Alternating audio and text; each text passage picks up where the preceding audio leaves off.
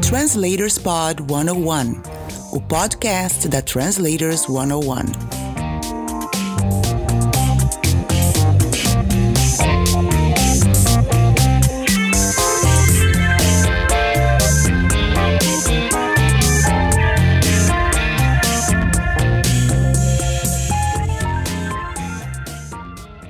Olá, tudo bem com você?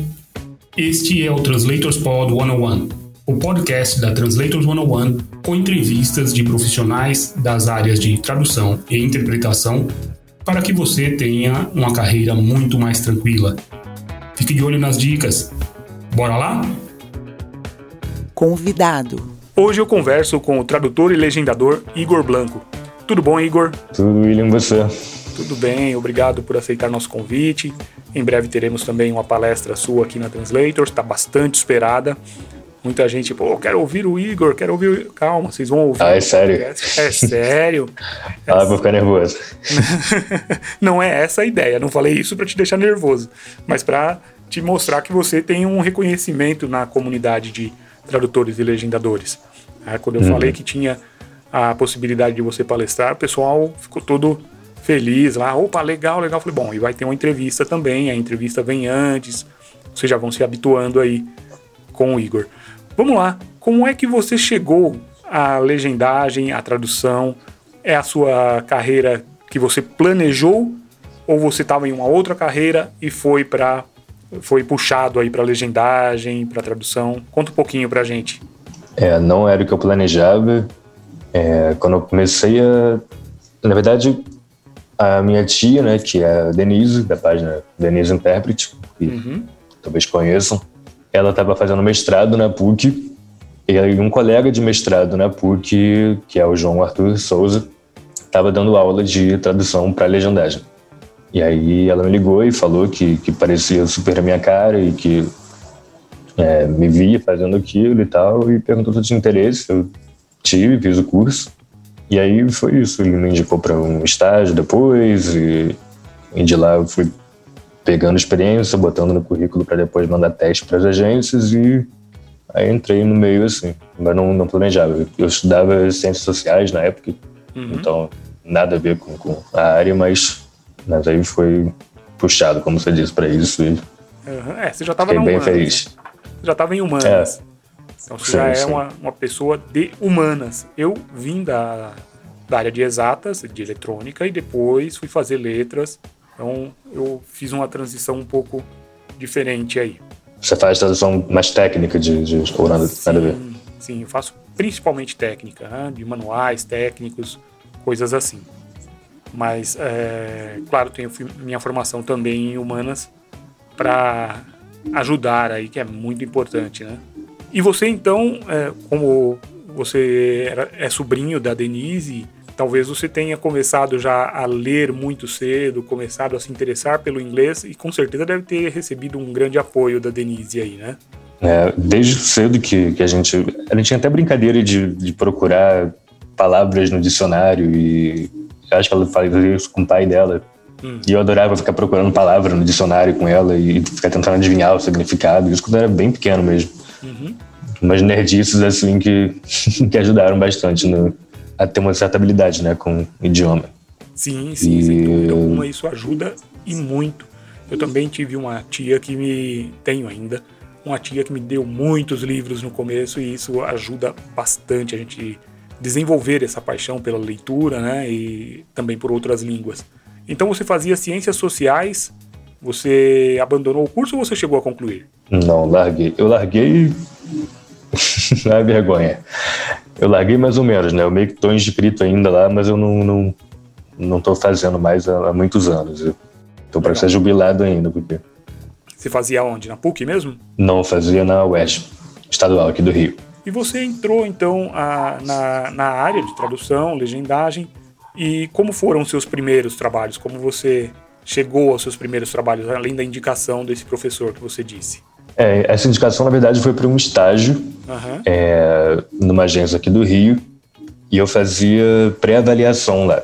Uhum. Mas aí, lá dentro, tive contato com o controle de qualidade deles, que é muito bom. no final daquele ano eu, eu já tinha pedido para sair, porque eu estava fazendo faculdade, morava longe do trabalho, era muito cansativo. E aí eu foquei em ficar em casa e tentar procurar trabalho de freela mesmo, né? E aí no final do ano uma tradutora desistiu de um trabalho que era um filme aqueles de Vovozona, um dos milhões de filmes de Natal da Vovozona, uhum. que foi no primeiro trabalho como como freelancer. E aí era uma, uma tradução urgente, acabei pegando e dividindo com botaram no grupo de Facebook, né? Uhum. Eu dividi com o meu amigo Guilherme, Guilherme Ferreira, tradutor também, um audiovisual muito bom. E aí a, a dona da, da agência gostou bastante do nosso trabalho e começou a mandar trabalho pra gente sempre e a partir dali... Eu não sei se o Guilherme já, já fazia profissionalmente, eu sei que ele fazia fansub antes, né? Uhum. Mas o meu trabalho foi o primeiro mesmo. E a partir dali foram mandando mais trabalho, a gente foi pegando mais experiência, eu pelo menos, né? E consegui encher o currículo para mandar teste para para outras agências e, e, montar minha carreira aqui. Legal. Você também fazia sub? Não, nunca cheguei a fazer, não. Ah, legal. A gente teve uma entrevista e uma palestra também com a Vitória Cabral, que veio de fansubs e hoje ela faz as legendagens para versão de curtas-metragens da regionais lá da Paraíba. É, uhum. Sai muita gente da, das fansubs. Sim, imagina. Você fez o curso, né? Se aprimorou aí, aprimorou suas técnicas e já começou a trabalhar, não é isso? E aí, Sim. no mercado, você hoje trabalha para várias empresas, eu acredito, não só para uma ou outra. Mas você deve ter várias empresas. Como é a sua rotina? Você tem muito trabalho para fazer de uma vez só? Chega aquela aquela correria, olha, essa série aqui tem que ir pro ar, toma aqui, tem um monte de coisa para fazer, faça os 10 primeiros episódios. Funciona assim ou vem um por vez? Então, varia muito. O fluxo é muito diferente de uma agência para outra, de um cliente para outro. Uhum. É, mas a tendência agora é que dividam as séries. Então, o que eu acho bem ruim, né? Mas os prazos são apertados e aí tem um revisor, tem o QC, então acaba. Mas aí vai intercalando, né? Uhum. Episódio ímpar com uma pessoa, episódio par com outra. Às vezes até um, dois, três, quatro, né? Escala de quatro em quatro. Mas isso é, é ruim porque dá mais trabalho para manter consistência e. Pois é. Às vezes você tem que seguir um estilo de tradução que não é o seu, um pouco mais, um pouco menos fluido para ficar é, coerente com o que os outros tradutores usam, né? No, no... E, mas sim, é, esse ano tá, eu tô com bastante trabalho. É, é pra, tá ótimo. marcar a entrevista foi difícil, né? é, que é muito bom, né? Porque Sim. Enfim, tô rico, sacanagem. É, o cara tá ficando rico tal. Mas, mas é porque eu fiquei acostumado com, com o ano passado, que depois, depois que começou a pandemia, é, pelo menos para mim, né, não sei se com todo mundo foi assim, mas o fluxo de trabalhos caiu muito. não sei se as foi porque as produções pararam, ou, ou mas enfim, é, é, logo no começo da pandemia reduziu muito o volume de trabalho, então eu estava acostumado a, a ter férias quase o ano todo e, e hum. trabalhar pouco por dia. Uhum. Esse ano, graças a Deus, voltou, tá tudo ótimo. Estou trabalhando para mais agências também. É, isso é então... é importante, né? Não colocar todos os ovos numa cesta só. Né? Se você só, é. só tem um cliente, você está arriscando muito ficar sem trabalho. É. Pois é, essa semana mesmo é, aconteceu uma, uma desgraça que a a agência para onde eu pego trabalhos, os trabalhos diretos da, da Netflix, né? Sem intermédio, assim, de, de, sem mais intermédio além da agência, parou de trabalhar com português brasileiro. Que coisa. Então, imagina se eu estivesse dependendo dela para me manter, né? Então, Sim. não dá para realmente ficar. Não, tem, tem que ter é, várias, várias agências, com... várias empresas para você poder manter sua agenda cheia. E você falou agora da Netflix, né? Você já traduziu vários sucessos da Netflix, né? Qual deles te deu mais trabalho? Putz. O primeiro Cara... que eu me lembro, que eu ouvi comentários que foi você, comentários sempre elogiosos, foi o Santa Clarita Diet. É, uhum. Eu acho, acredito que aquele dali deve ter sido um deles, não? Cara, eu, o pior é que, como eu, eu tenho um pouco de jeito para traduzir coisa de comédia, assim, fazer piadinha com as coisas, porque eu sou meio toscão, meio idiota. Sempre me mandam essas coisas de, de de comédia, assim. É. Me mandavam muito nessas séries com, com, com essas piadinhas, esses trocadilhos. E eu ficava, pelo amor de Deus, me manda, um- me manda um Van Helsing de novo, um, um filme de terror, que é só um, oh não, piro. Mas, mas é muito divertido e, e geralmente é, é um trabalho que, que é, é trabalhoso, mas, mas que eu me divirto muito fazendo e vale muito a pena. Mas o mais trabalhoso eu acho que foi Capitão Cueca. Ah, Não sei se você conhece. eu- tenho, um- eu tenho um Por quê? neto de 5 anos, cara. Você acha que eu não conheço o Capitão Cueca? Gente, mas eu, eu super veria aquilo hoje com, com 25, porque eu acho muito legal. Mas a questão é que os programas infantis você tem que fazer caber em 13 caracteres por segundo, em vez de 17. Ah, sim, é uma outra especificação, porque a criança lê mais devagar. Sim, exatamente. Isso faz sentido, né? Óbvio, e, e, é, geralmente não é um problema muito grande, porque geralmente os programas infantis têm um ritmo mais lento mesmo, né? De, de diálogo. Mas o Capitão Cueca não. O Capitão Cueca acho que é a coisa mais rápida que eu já tive que traduzir, assim. E era tudo, ah, o, o megalomaníaco magnífico mestre das manobras do, e tudo isso em meio segundo, ele falando milhões de palavras gigantes com, com e tem que botar tudo começando com a mesma letra e, e rimando e fazendo piadinha com, com Trocadilhos. é milhões por segundo e, e fazer aquilo caber em 13 caracteres por segundo é, é, é impossível tipo é, é- aquilo é ilegendável praticamente E aquelas placas, né? Que eles que tem a placa com alguma informação, eles vão lá e mudam tudo. Também. ah e aquilo é horrível um também de desafio terrível aquilo, não? É horrível de, de aquelas letras, né? Eu não lembro. Eu não lembro se eu botava as letras certinhas com. Eu acho que sim, cara, eu acho que sim. É, eu, eu fico imaginando aqui quando eu vejo. Mas era cara, horrível. o tradutor suou aqui, cara. Ah, suou, suou muito, porque ah, tá escrito em inglês, pra quem não conhece, tá escrito em inglês uma frase, e os dois personagens principais, fora o Capitão Cueca, é claro, eles vão lá, os dois alunos lá, e trocam aquilo e escrevem outra coisa, usando as mesmas letras. Pra fazer isso em qualquer outro idioma, olha, eu acho quase impossível, mas É, não, não dá pra usar as mesmas letras que estão lá. E aquilo realmente é impossível. Mas o que dava pra fazer, nem, nem sempre isso dava também, mas era botar uma frase com as mesmas letras em português mesmo e, e não com as letras do inglês, mas reorganizar uma frase em português que tenha um sentido parecido e, é, ou e, seja, você vai e às vezes mudava bastante o sentido, mas É, você tem vários desafios aí, né? Você vai ter que traduzir aquilo, a placa original para fazer sentido em português, depois arrumar uma outra, tra- uma, outra, um- trocar as letras ali em português para gerar uma outra frase. Muito complicado. E o pior é que era uma série tão legal que pra mim todas as piadas eram muito boas, todos os trocadilhos eram muito bons e- e, tinha que ficar escolhendo o que, que ia ficar de fora, porque não dá pra botar tudo. Sim, Ainda mais com 13 caracteres por segundo e eles falando rápido daquele jeito. sim, sim. Então era, era doído, era sofrido. legal. E De, é, desses, de desenhos assim, de animações, você fez mais algum? Fiz vários, fiz. Cara, eu vou lembrar mais dos últimos agora, porque Claro. é, Trash Truck, que é o, o Zé Coleta, que eu achei muito legal porque é o, o Kevin de The Office, que faz a, a voz do, do urso. Não sei se você conhece The Office. Mas é, é, é muito legal porque ele tem. É o personagem lerdão de The Office, né? Então ele tem aquela voz carregada, assim, devagar. E, e aí super combinou esse estilo no, no urso também, ficou uma graça, muito fofo. E é um troço meio nada a ver, né? Porque é um, um desenho sobre um caminhão de lixo mesmo. Um, um caminhão de lixo que é amigo do menino. Mas é, é legalzinho. Ah, esse daí eu ainda não vi, mas eu vou, com certeza meu neto vai me apresentar em breve. Ah, não, não, mas, mas de questão de tradução não, não tem nada muito. É, coisa tradutória mesmo. Eu acho que a de animação é, é mais interessante falar dos adultos, né? Uhum. O Capitão Cueca é uma exceção, assim, no, nos das crianças. Teve BoJack, Uhum. que foi muito legal de fazer, muito divertido e, e é uma das coisas mais lindas que eu já assisti, então foi um prazer também, E apresentou muitos desafios, não? muito. Também tem trocadilho o tempo inteiro e, e piadinha, musiquinha, e muita coisa de cultura americana também.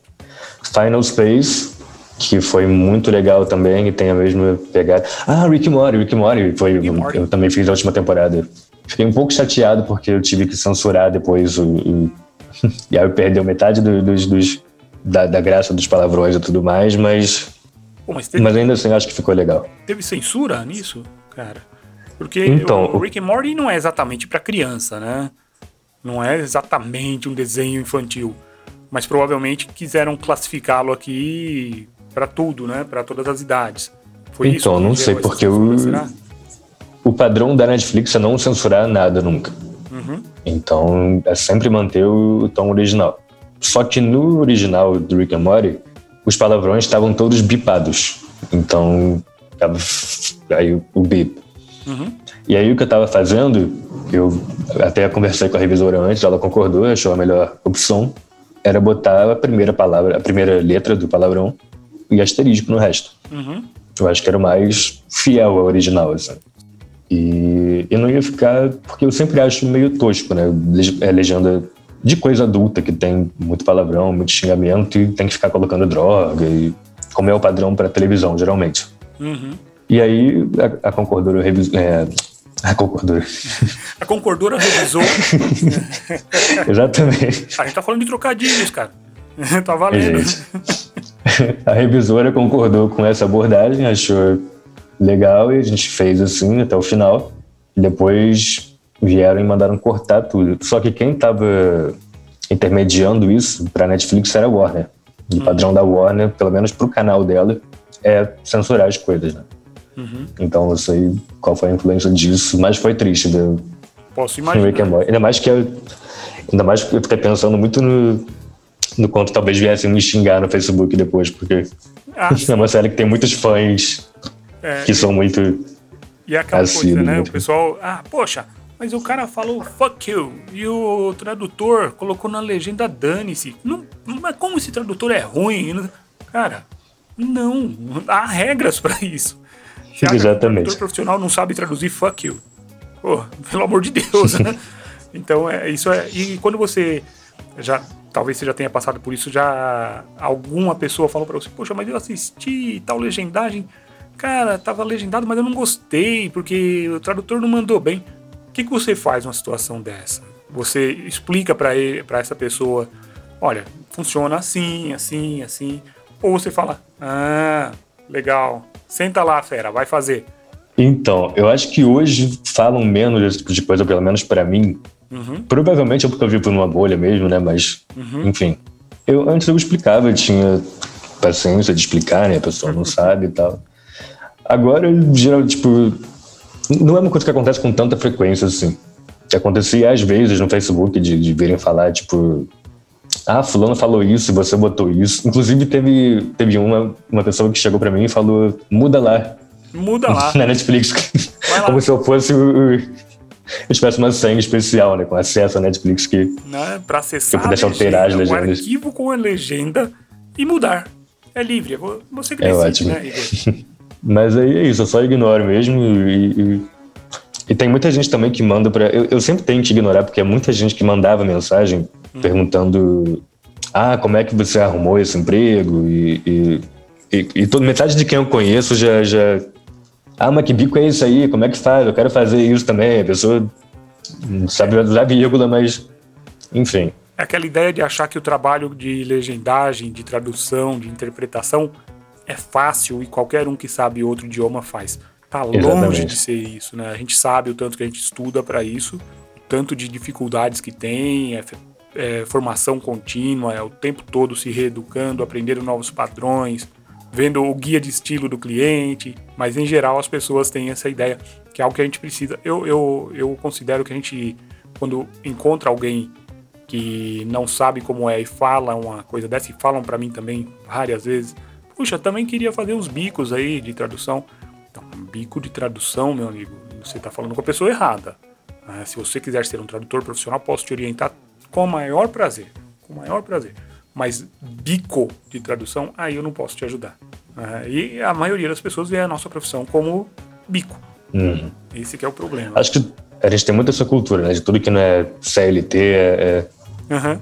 uma coisa que não é séria, tá, tá à margem ali. Mas acho que pelo menos nos últimos, nos últimos, no último ano, talvez nos últimos dois anos, isso mudou bastante. Tem menos gente uh, falando esse tipo de coisa. Eu acho, noção talvez tenha aumentado com a internet e, de não menosprezar a profissão de uma pessoa na cara dela. E... É, porque isso é uma falta de respeito com a nossa profissão, claro. Né, com todo o esforço que nós colocamos para chegar a certo nível de trabalhar para uma empresa, por exemplo, como a Netflix. Né? Não é a Netflix não quer, a Netflix não vai anunciar. Se você fala inglês, venha traduzir com a gente, ganhar milhões de reais legendando suas séries favoritas. Não, ela não vai. Pior que tinha gente fazendo isso, né? Tem gente que faz isso, mas é obviamente má fé, né? É uma picaretagem. Né? Então, isso colabora. Venha ganhar 42 mil reais por minuto em barras de ouro, sendo tradutor é. da Netflix. É, cara. Sempre, não. sempre aparece, né? Eu gostaria que fosse verdade. Eu gostaria muito que fosse verdade. Até ia aprender a legendar.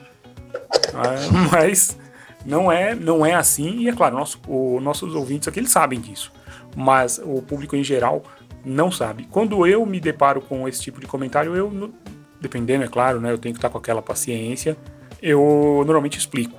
Não é assim, tem isso, tem aquilo, tem esse, esse padrão, tem esse, essa limitação, tem um tempo. Você já imaginou se o cara sai falando que nem uma metralhadora, se você colocar todo o texto na tela, como é que fica? Então tem coisas que a gente pode fazer para melhorar essa imagem, mas exige uma certa dose de paciência aí, porque não é uma ou outra vez, né? Bem uhum. constante. Menos agora, como você mesmo disse, mas ainda existe muita gente que vem com essa, essa conversa. E você, você falou aí dos, do, das animações, dos desafios e tal. E teve algum assim que você falou, cara, esse daqui não vai ter jeito de eu ganhar essa piada. Não, não vou ganhar desse trocadilho, mas eu vou colocar ele mais para frente. Isso é bastante comum? Você usa esse, esse artifício? Não, não consigo lembrar de uma situação assim. Uhum. É que às vezes tem uma é... piada que não, não cabe ali, não tem como você, você ficou louco aí para achar uma solução e não achou. Mais pra não, frente. O que acontece muito é, é vamos, vamos supor, é, numa sequência de quatro frases, a piada tá em uma dessas quatro frases e, e aí eu posso bot não botar nela, mas botar em uma dessas quatro, mas está uhum. na mesma sequência lógica. Sim. sim. Né, do diálogo. É, agora botar mais. Eu não sei se a pergunta foi essa. Se não, foi mais é... ou menos isso mesmo. Né? Às vezes não cabe aqui, mas aqui embaixo e tem a ver, não altera uhum. em nada, mas a ideia era ter uma piada, tá aqui a piada. Só não sim, é. Isso sim, isso sim. E aí quando acontece. Mas dentro desse tempo curto, eu acho. Eu acho que não, não colocando depois, no, no e sei lá, acontece, uns três minutos depois, cinco. Quando isso acontece, você conversa com a revisora, com o revisor, olha, aqui foi uma opção por isso e isso. Ou já você já trabalha com esses revisores há um bom tempo e eles sabem exatamente o que você fez ali e falam, não, o Igor fez, tô tranquilo aqui, eu sei que eu sei o que ele fez aqui, eu sei por que ele fez isso. É, eu não, não costumo avisar, não. Uhum. É, porque eu acho que é, é, um pouco claro. Acho que se não, não tiver claro o que eu fiz, eu fiz errado. Tá. É, sabe? Mas talvez eu devesse, porque eu tô pegando mais trabalho, na verdade, de revisão agora do que de tradução. E os tradutores avisam muita coisa, né? Que eu não tenho o hábito de avisar. Por exemplo, adaptei aqui, adaptei aqui, adaptei ali, adaptei lá. E, e eu fico pensando, ah, ficou legal, mas não, não precisava avisar, porque dá para ver que precisava dessa adaptação mesmo. Sim, sim. Mas é, é, mas é algo que facilita para você, às vezes, se surgiu uma dúvida, você como revisor ali já ter essa indicação, talvez facilite, não? Sim. Tem, tem comentários que, que são muito bem-vindos e, e, e, eu também, como tradutor, vou colocando, vou marcando tudo. Uhum. Mas, mas avisar que adaptei, coisa assim, eu não, não costumo fazer. Legal. Que software você costuma usar, Igor? Você usa o Subtitle Edit, o Easy Titles? Eu uso o Easy Titles. Workshop Easy Titles. Sim. E você, é... experiência com os outros, com certeza. Na verdade, não. Porque Beleza. quando eu comecei, ela, quando eu comecei a legendar. Não, cara, eu comecei num. Eu não entendo de carro pra fazer um. Mas eu comecei num carro um pouco. Um Fusca. Não, não, não era um Fusca também, não. Hum. Mas era, era um, um software próprio do, da empresa que, por onde o João me deu as aulas. Uhum. Então estava incluso no curso, quando você pagava o curso, vinha esse, esse programa. Ah, legal. Acho que era Genius o nome. Mas enfim, não vou ficar falando muito dessa empresa, que ela não é muito de boa índole. Mas o João não tem nada a ver com isso, só para deixar claro, ele estava só contratado na época. E, e, era um programa bem melhor do que esses, esses gratuitos, né? O, o SW, o SE. Uhum. Melhor no sentido de ser mais intuitivo e, e a, a, forma de marcar o tempo ser bem prática e, e é parecido. É, é não, é igual o que eu faço hoje no Easy Titles. Então, eu nunca consegui me adaptar aos outros, mas eu nunca tentei muito também. Uhum. E de qualquer forma, trabalhando para. Eu vou até falar bastante disso na palestra, né? Uhum. É, trabalhando para serviços de é, streaming em, em, vez de televisão, tem uma questão muito importante que é das mudanças de plano, as short changes. Porque uhum. você precisa marcar. É, você precisa marcar o tempo é, de acordo com, com a mudança de plano mesmo na tela, uhum. pela imagem, muito mais do que pelo som. E o Titles é uma mãe com isso, né? Tu configura ele para ir sozinho lá no, no, marca o tempo de entrada e de saída, ele já marca certinho na quantidade de quadros que tem que estar tá na shot change e, e não daria para fazer isso no, no, até onde eu sei, pelo menos até a, a última vez que eu vi, não dava para fazer isso nesses programas gratuitos, né? Ah, de forma automática então, não seria não seria prático. É, mas pelo menos uma detecção, né, de, de de onde tem a, a, as Hot Que eu acho que no Edge Sub tinha, mas não tenho certeza se no SA e no SW tem. Não. Mas enfim, foi um, um, ótimo investimento comprar os Titans. Paguei em três anos, literalmente três anos. Sim, eles fazem um parcelamento Financiado, trimestral, não é isso? É.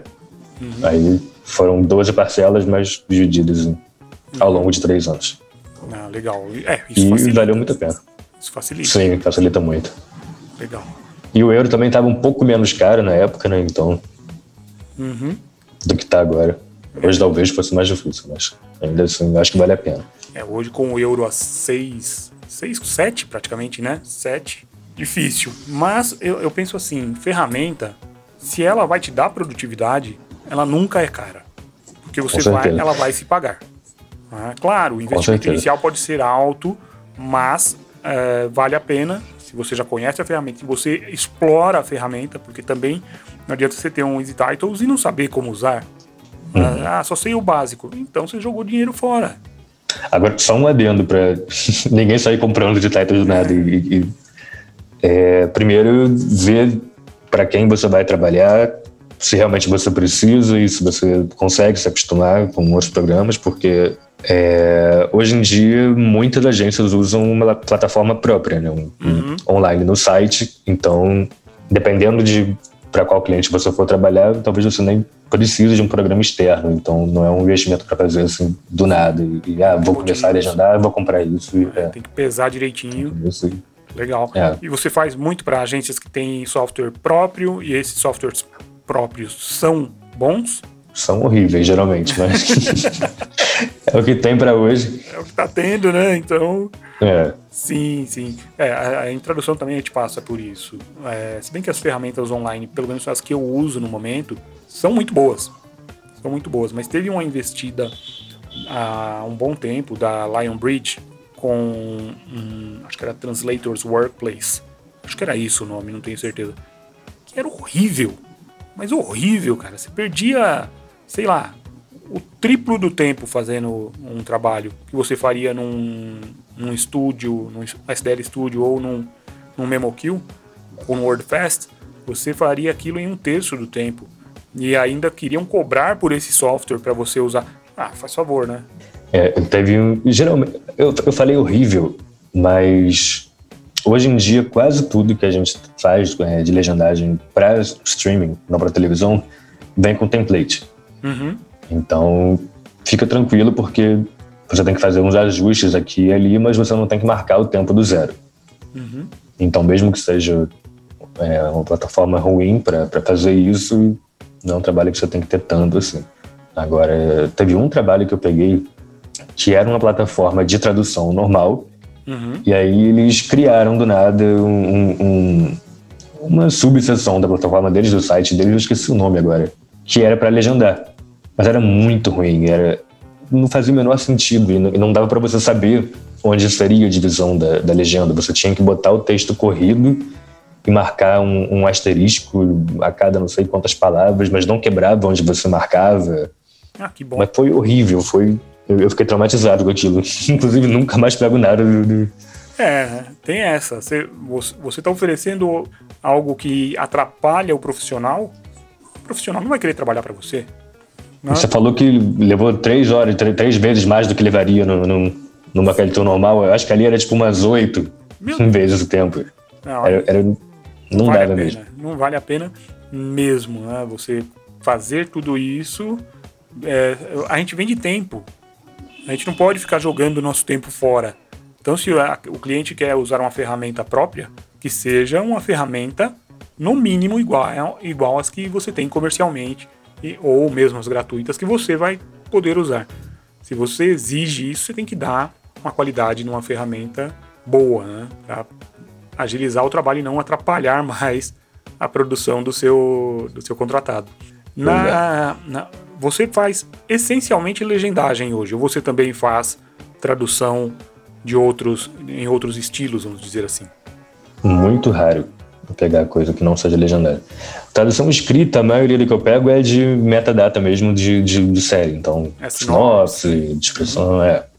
Mas é muito raro pegar artigo, capítulo de livro, coisa assim. Eu, eu parei de pegar tudo isso porque não, não como não é o que eu tô acostumado a fazer, eu levo mais tempo para fazer essas coisas e, e, acaba não compensando Sim. financeiramente. Apesar de eu também achar legal uma coisinha nova para variar de vez em quando, mas, mas eu demoro um pouco, então eu prefiro. É, é Até porque eu não tenho nenhuma cat dessas para. Pra... Uhum.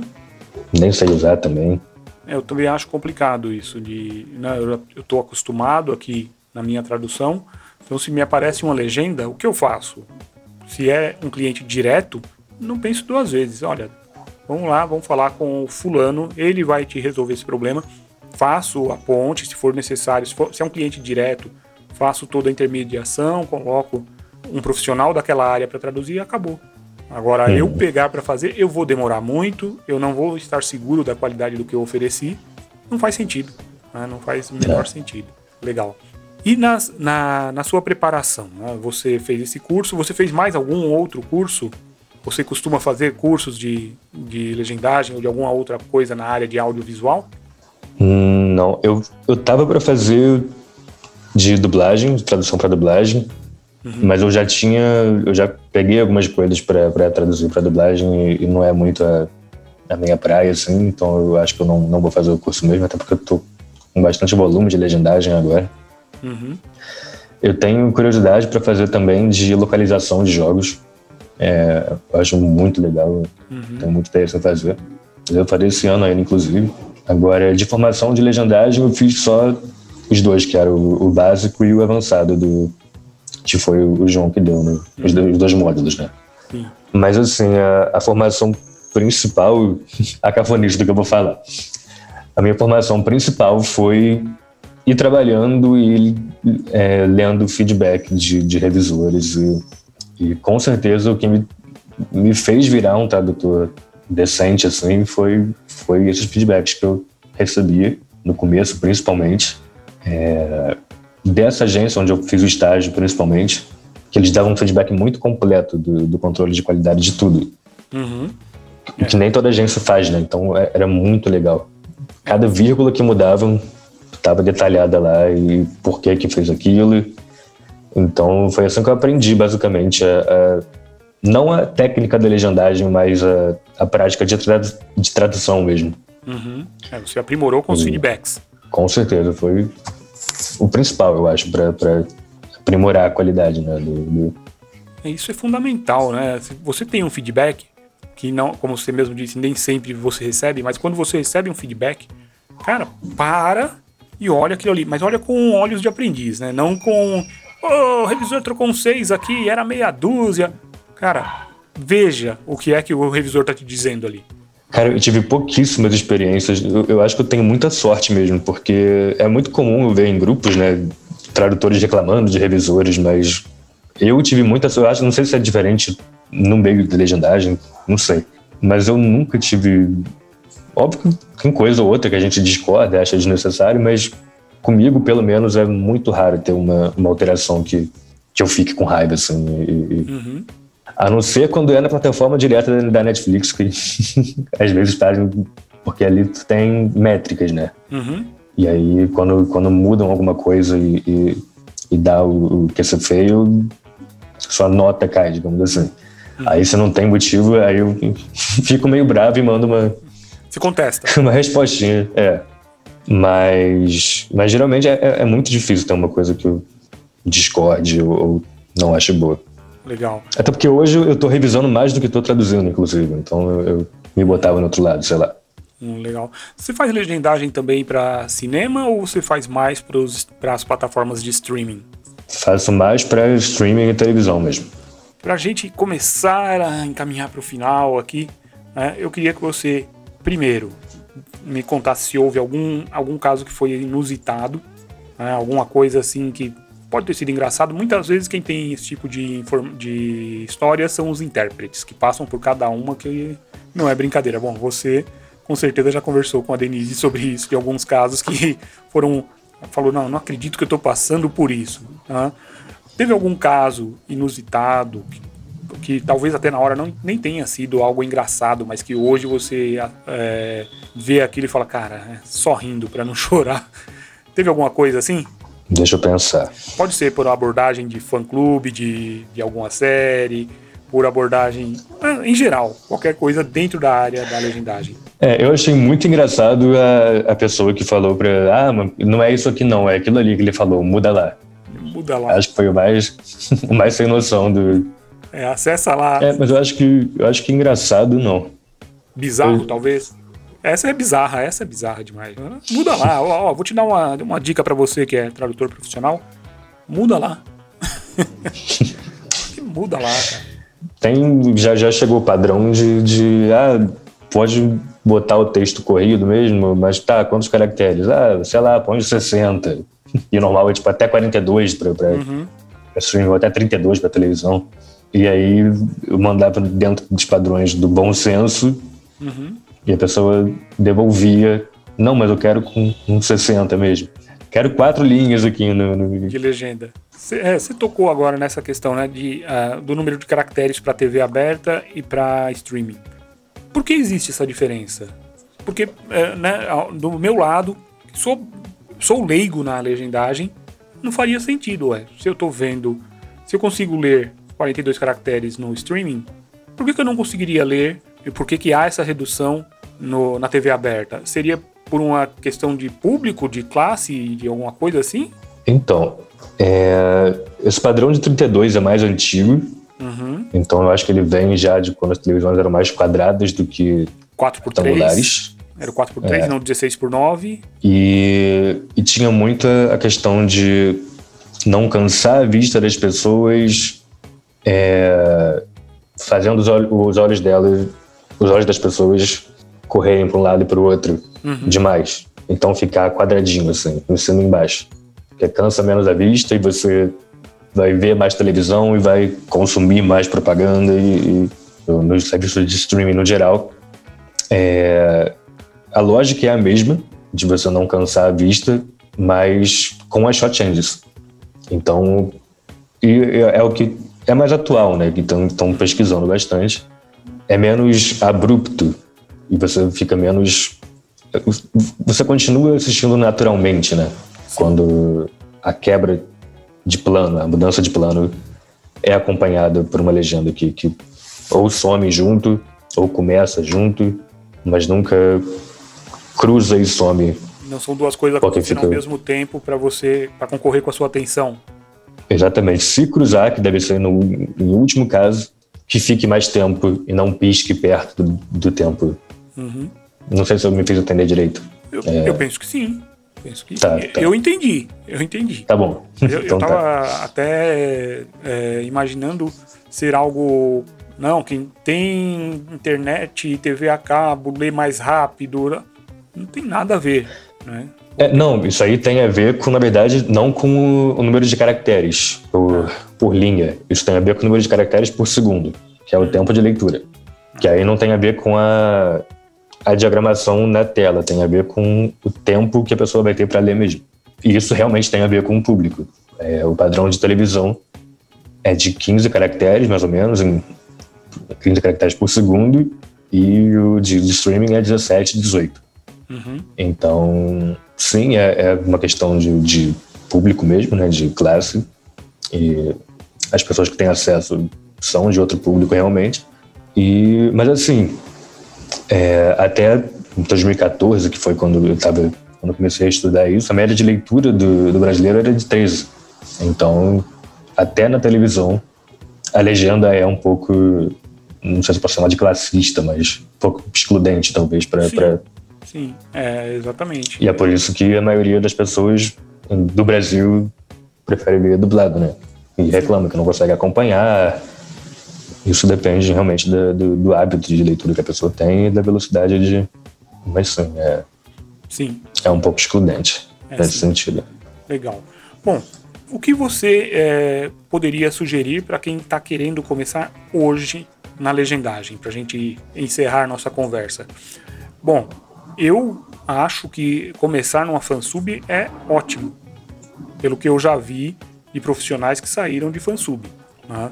Mas, claro, essa é, como eu já disse, eu sou leigo em legendagem, então essa é uma visão de um leigo.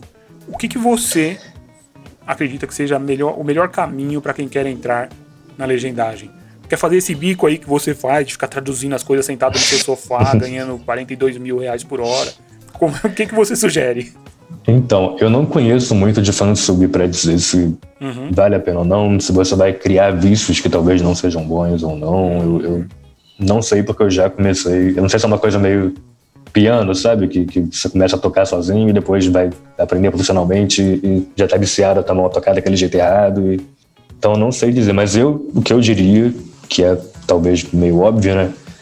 É procurar um curso de profissionalização e, e a partir dali se for um curso bom, ele, ele mesmo vai te indicar como prospectar clientes, como começar. E, é, agora, depois de fazer o curso, o curso é bom também até para ser um atrativo no seu currículo, porque é difícil de conseguir teste também. Não mandam um teste assim para todo mundo. É, e uma coisa que eu falo sempre para colegas que estão começando é pegar trabalho voluntário de, de TED Talks, coisas assim, e, e, praticar por ali para. Porque não adianta também só fazer o curso e, e, e não ter a prática, né? No, no, você vai também enferrujado ainda. Né? É, e TED Talks te dá a, a, um feedback, né? Eles têm feedback. Então você faz uma tradução para eles pela amara.org. Você faz a tradução para eles e eles te mandam um feedback. Isso vale muito. Sim. E e aí tem também a, a, uma experiência não paga, mas é uma experiência para você botar no seu currículo e, e, e, ter mais chance de conseguir um teste, né? E aí no teste que vão ver se você é bom para entrar e trabalhar para aquela agência ou, ou se você tem que treinar mais um pouquinho e, e estudar mais um pouco, praticar mais um pouco. E... Legal. É isso aí. Bom, Igor, muito obrigado pelo seu tempo, pela, pelas dicas que você nos deu aqui, pelas histórias que você contou aí pra gente. Né? Eu que agradeço o convite. Em breve vamos ter uma palestra sua na Translators. Né? Já, o pessoal já já está aguardando ansiosamente. E não é para te deixar nervoso que eu falo isso, né? é que realmente o pessoal assiste aos seus, ao, aos seus trabalhos legendados e fala: Poxa, tenho muito para aprender aí. Então, a gente aguarda a sua palestra ansiosamente e a gente divulga para o pessoal aqui quando é que vai ser. A gente vai colocar a sua entrevista no sábado anterior, para o pessoal já se familiarizar um pouquinho mais. E a gente espera você aqui, as portas estão sempre abertas, sempre que você quiser falar com a gente, é só avisar. Beleza? Valeu. Obrigado. E como diria certo personagem, por enquanto é só, pessoal. Na semana que vem estaremos de volta com mais uma entrevista para vocês. Até lá! Esse programa só foi possível graças aos assinantes premium da Translators 101. Para ter acesso a todas as nossas palestras gravadas, todos os nossos eventos presencial ou online, tente se tornar um assinante visitando translators101.com.br.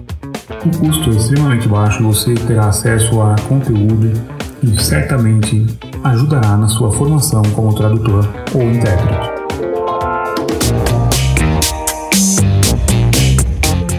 Translators Pod 101 o podcast da Translators 101.